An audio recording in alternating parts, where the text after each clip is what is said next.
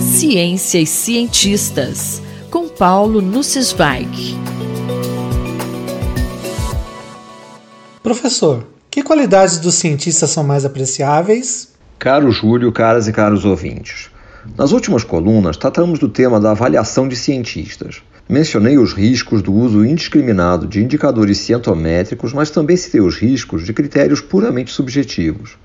Na semana passada, tive de me debruçar novamente sobre um código de ética para uma sociedade científica. Como o tema não sai do meu cotidiano, vou submetê-los a considerações daquilo que eu admiro em cientistas. Já disse algumas vezes nesse espaço que a atividade científica é, ao mesmo tempo, extremamente racional e altamente passional. A primeira característica que julgo crucial é honestidade. Honestidade científica é um pleonasmo. Não é possível buscar a compreensão da natureza sem uma postura de absoluta abertura de procurar evitar qualquer viés que possa prejudicar a integridade de um resultado científico. Cientistas precisam trabalhar com rigor. Todas as observações, dados, hipóteses, cálculos, procedimentos devem ser meticulosamente registrados e abertos ao escrutínio de qualquer pessoa interessada. Somos todos sujeitos a diversos vieses, pois a nossa percepção da natureza através dos nossos sentidos e dos nossos mecanismos cognitivos está sujeita a grandes subjetividades. Como disse Feynman, a primeira pessoa que você deve evitar enganar é você mesma, e você é a pessoa mais fácil de você enganar.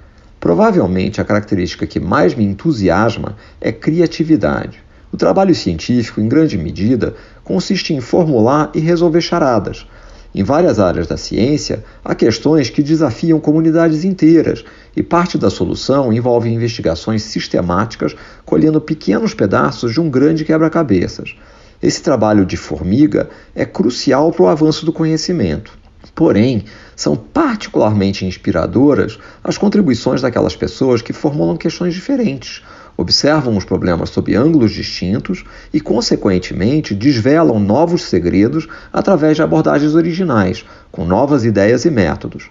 Aprecio os cientistas com uma atividade geral contestadora, irreverente e até petulante. Argumentos de autoridade não podem ter espaço no empreendimento científico.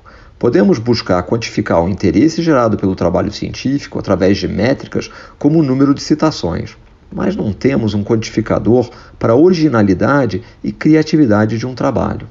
Tem outras características nessa lista? O tempo é curto para esgotar a lista. Perseverança é crucial. É raro que ideias novas tragam frutos imediatos. É preciso insistir, diversificar as ideias, se empolgar com elas e explorar suas consequências. É preciso ser tolo para não desistir diante de dificuldades. Como bem ilustrou Martin Hellman, Deus premia os tolos. Você tem uma ideia, fica empolgado e ela não funciona. Tem a segunda ideia, se empolga, mas não dá certo. Tem a nonagésima nona ideia, se empolga e não funciona. Tem a centésima ideia, fica todo empolgado e funciona. Apenas tolos ficaram empolgados após 99 ideias que não deram certo mas podem ser necessárias 100 ideias para dar contribuições realmente relevantes. E é essencial se empolgar para ter a motivação e a perseverança de enfrentar todas as dificuldades para demonstrar que suas ideias realmente funcionam. Deus premia os tolos. Cientistas possuem motivações muito diversas. Acredito que aquilo que nos unifica é a busca pela compreensão da natureza e as possibilidades de moldá-la em nosso benefício. Prefiro valorizar aqui os benefícios para a humanidade em geral. Cientistas podem realizar diversos estudos e promover avanços pontuais em diversos tópicos. Meu gosto pessoal é por cientistas que se dedicam a compreender assuntos em profundidade. Quase todo o trabalho que realizamos tem aspectos sutis, cuja compreensão motiva mais estudos e muitas vezes leva a novas descobertas. Considero inspiradores aqueles que conhecem sua área de atuação em detalhes, que conhecem os trabalhos marcantes para o avanço da área e conseguem, portanto, saber os mais desafiadores problemas em aberto. A capacidade de comunicação e escrita e oral desempenha grande papel. Não basta explicar bem um trabalho, é salutar o uso de imagens, metáforas, de palavras cuidadosamente escolhidas. A prática científica é excitante e inspiradora, além de útil à sociedade. É isso que eu aprecio.